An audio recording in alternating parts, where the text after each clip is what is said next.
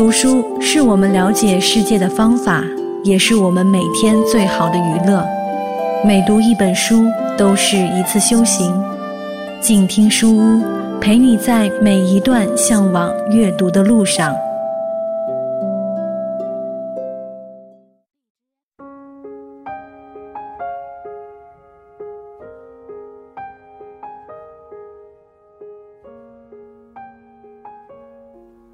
Hello，大家好，这里是静听书屋，我是叶希。今天继续分享《危险的夏天：非洲的青山》这本书的第一章第四小节，由北京大学出版社授权录制，原著欧内斯特·海明威，翻译张白桦。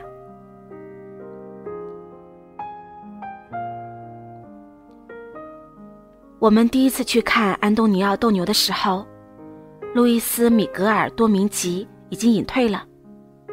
我们第一次见他是在瓶庄。瓶庄是他刚刚买的一片大农场，位于马德里到巴伦西亚的大道上，在萨利瑟斯附近。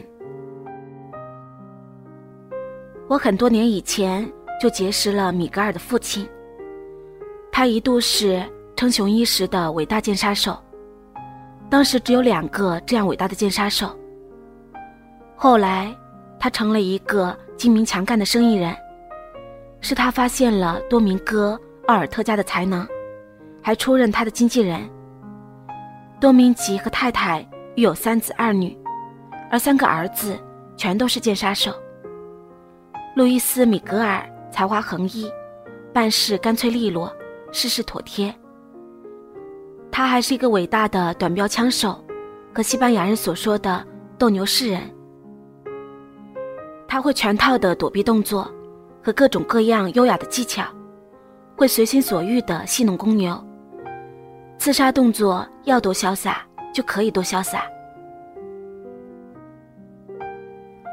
邀请我们做短暂停留的，就是这个父亲多明吉。我们前往巴伦西亚的途中。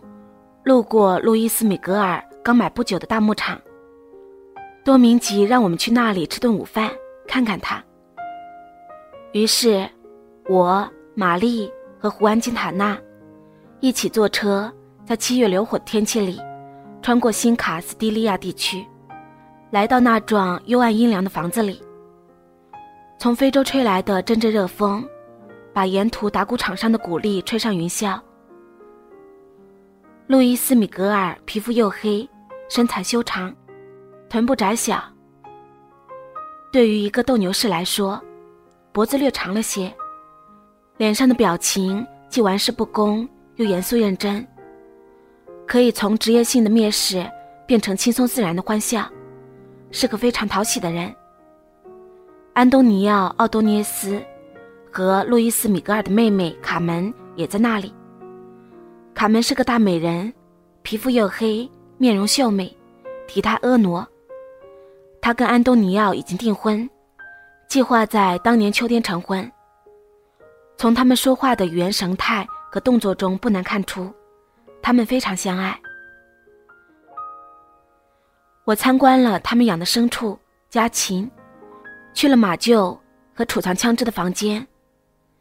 他们最近在这一地段设置了一个陷阱。不过到了一匹狼，现在狼被关在一个笼子里，我进了笼子，跟狼玩耍。看到我这样，安东尼奥非常欢喜。这匹狼看起来体型结实，糟糕的是它患有狂犬病。我推测，大不了就是被狼咬上一口，所以不妨走进笼子，试试是不是可以跟它合作。事实上。当这匹狼意识到还有人喜欢它的时候，表现的相当好。我们参观了还没有装修好的新游泳池，我们非常欣赏那座与路易斯·米格尔真人大小一样的青铜塑像。我个人认为，米格尔本人比他的雕像更精神，雕像看起来更贵气些。可是。人是很难在自己家的侧院，跟自己的青铜塑像一分高下的。生前就把自己的雕像树立在自己的庄园里，这种做法并不多见。我此后第二次见到米格尔是在马德里，那是一九五四年的一个凄风苦雨的日子，一场暴风雨即将来临。我们刚刚从非洲返回，住在王宫大饭店的客房，他过来看望我们。我们刚刚看完一场低劣的不能再低劣的斗牛，大家都来到我们的房间喝酒抽烟，谈着这件最好忘却的斗牛，说个没完没了。实话实说，米格尔看起来挺吓人的。他心情不错的时候，看起来像是浪荡子弹簧。可善良的哈姆雷特的混合体，而在那个喧闹的晚上，他看起来身体疲倦，精神紧张，狼狈不堪。米格尔还在退隐状态，不过他正在考虑去法国进行几场斗牛表演。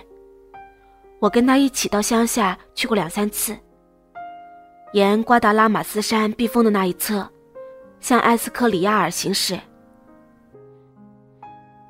此时的他，正在用几头斗牛用的小母牛进行训练，试试自己还需要多长时间才能恢复状态，重返斗牛场。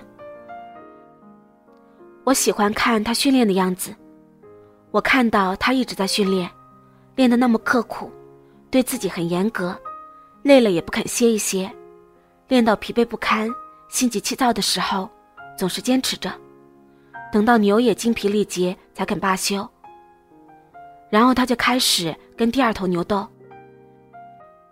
他汗出如浆，深深的呼吸，为的是喘过气来，等新的牛进场。我非常欣赏他优雅的风度、熟练的技艺和他的斗牛部落及斗牛的方法，而这些是他凭借体力、反应能力、躲闪动作、绝佳的双腿所具备的全套本领。是以他对牛渊博的知识为基础的。看他在那里训练，确实是绝大的享受。当时雨季已经过去，春天的乡村景色优美迷人。不过他的风格也没能打动我，因为对于我来说，他有一个让人不悦的问题。这个问题就是，我不喜欢他挥动披风的方式。我有幸观看过自贝尔蒙特以来所有伟大的、善于挥动披风的现代斗牛士的表演。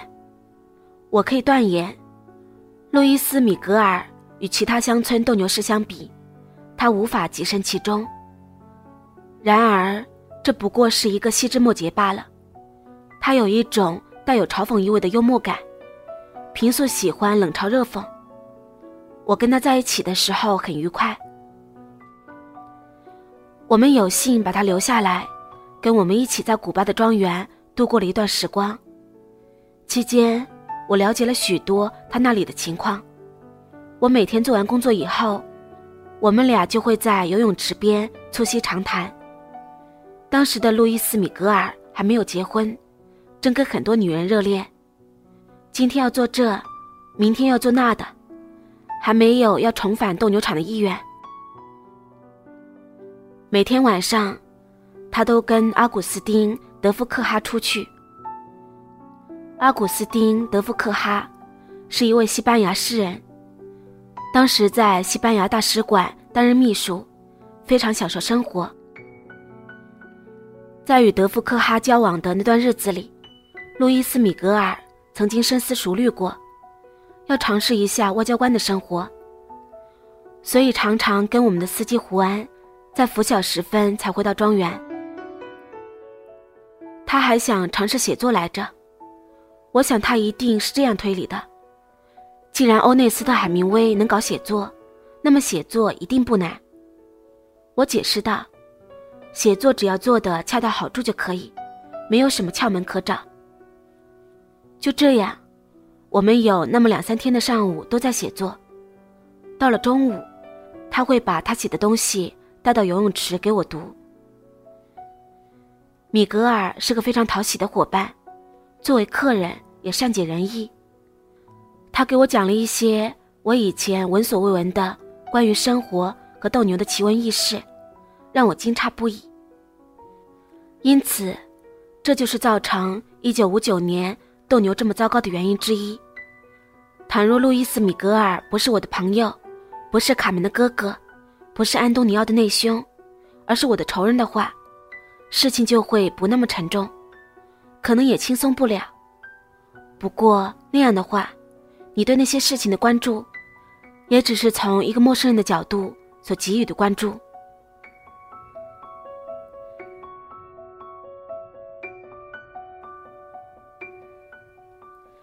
今天和你分享的这本，由北京大学出版社出版，欧内斯特·海明威所著的《危险的夏天：非洲的青山》，暂时就分享到这里。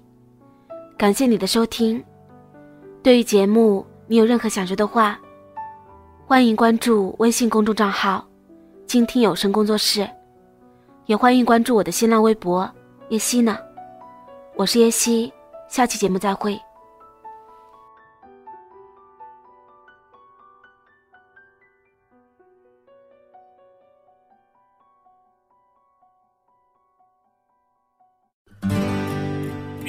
远方自由的雪山，我们要走多远？在沸腾的世界中，哪里有长满苔藓的清泉？在已是枯荣的树下，你是否看过日落时金黄色的海？漫天飞雪的时刻，你愿意和谁围坐在炉边，谈谈心事，聊聊天？公众账号搜索“静听有声工作室”，很期待在那里和你相遇。